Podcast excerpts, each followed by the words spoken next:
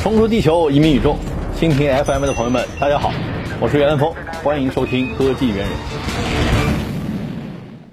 大家好，我是科技人袁峰。把一杯热水和一杯冷水混到一起，他们会迅速变成一杯温水。这种日常生活中经常见到的现象叫做热平衡，学术一点的名字叫做热化 （thermalization）。然而，规范场理论 （gauge field theory） 下是否会发生热平衡呢？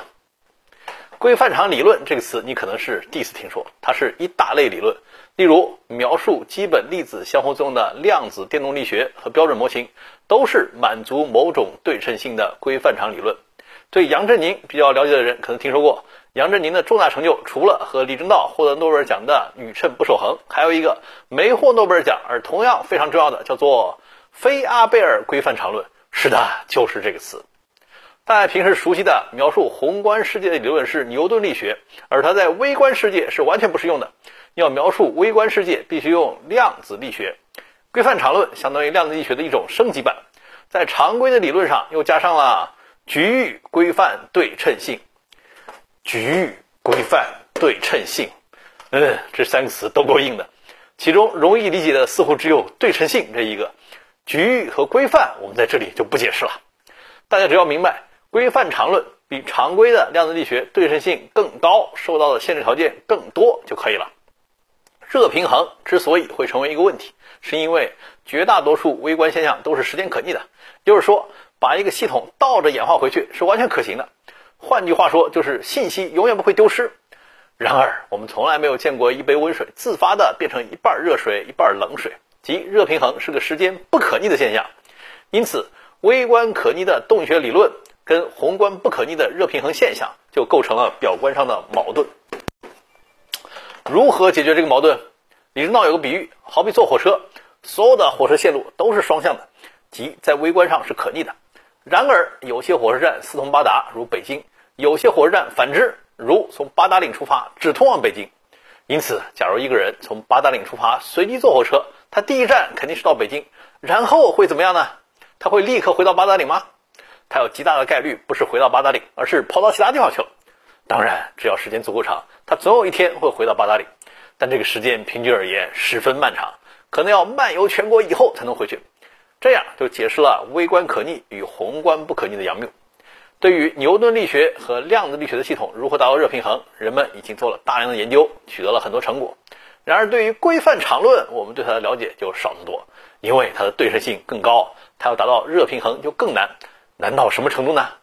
我们甚至还不能在理论上确定规范场中究竟会不会发生热平衡。当然，通过数值计算，我们可以模拟一个规范场论的体系，观察它会不会趋向热平衡。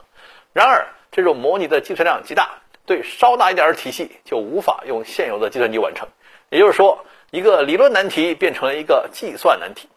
有趣的是，有另一种办法可以模拟这个问题。不是拿计算机去算，而是构建另一个物理体系，它的演化在数学上跟规范场论等价。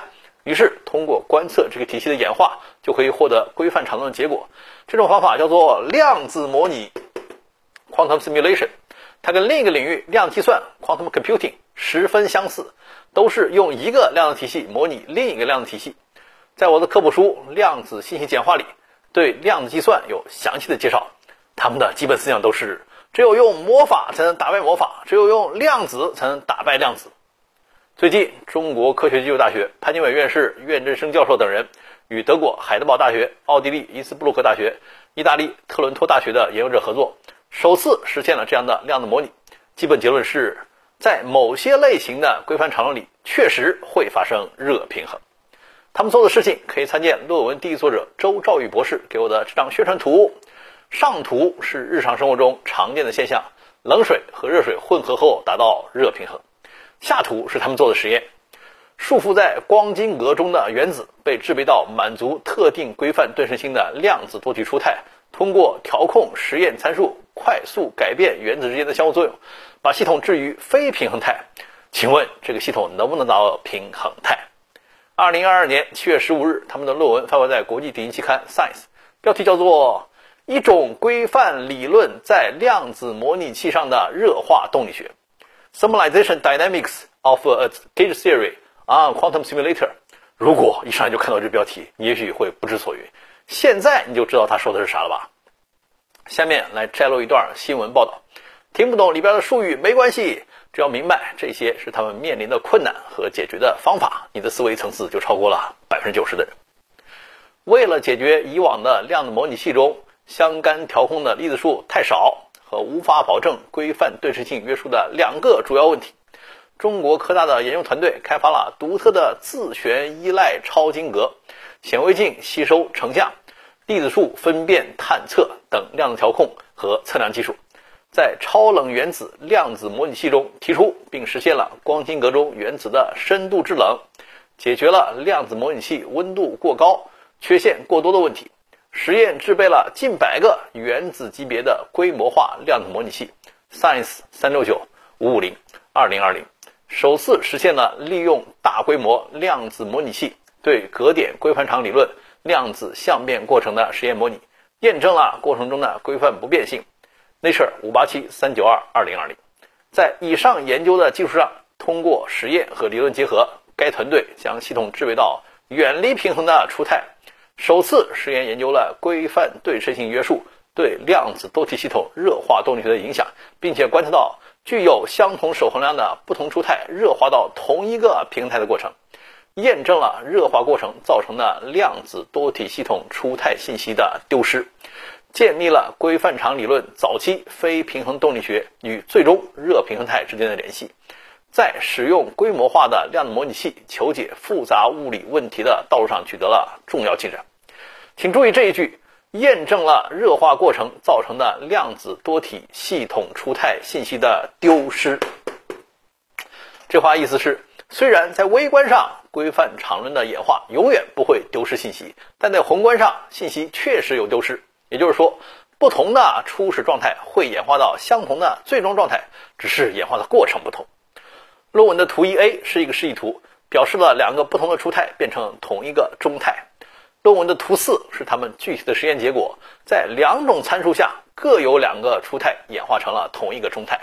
正如一杯五十度的水可能来自三十度与七十度的混合，也可能来自十度与九十度的混合。如果你能深入到每一个原子的运动，你也许可以判断它是从哪个数状态来的，但如果你只能做宏观的测量，你就无法判断它是从哪个数状态来的。如果光听这个结论，那么好像只是验证了一个常识：远离平衡的体系会趋向热平衡。然而，对于规范场论这一点是否会发生，以前是不确定的，现在通过量子模拟才确定。因此，这是一个非常重要的成果。更重要的是这项工作的前景。因为我们已经能够用量子模拟来研究规范场论的问题，这打开了一扇通往宝库的大门。通过量子模拟，我们还可以将参数调制到原本模拟的体系中没有的情形，探讨更深入的物理问题。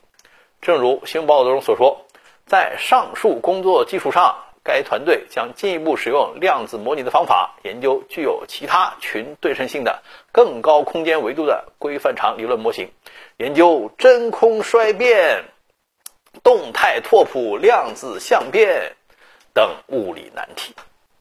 科技是人类进步的正道，我们要走正道。欢迎大家关注科技猿人，我们下期再见。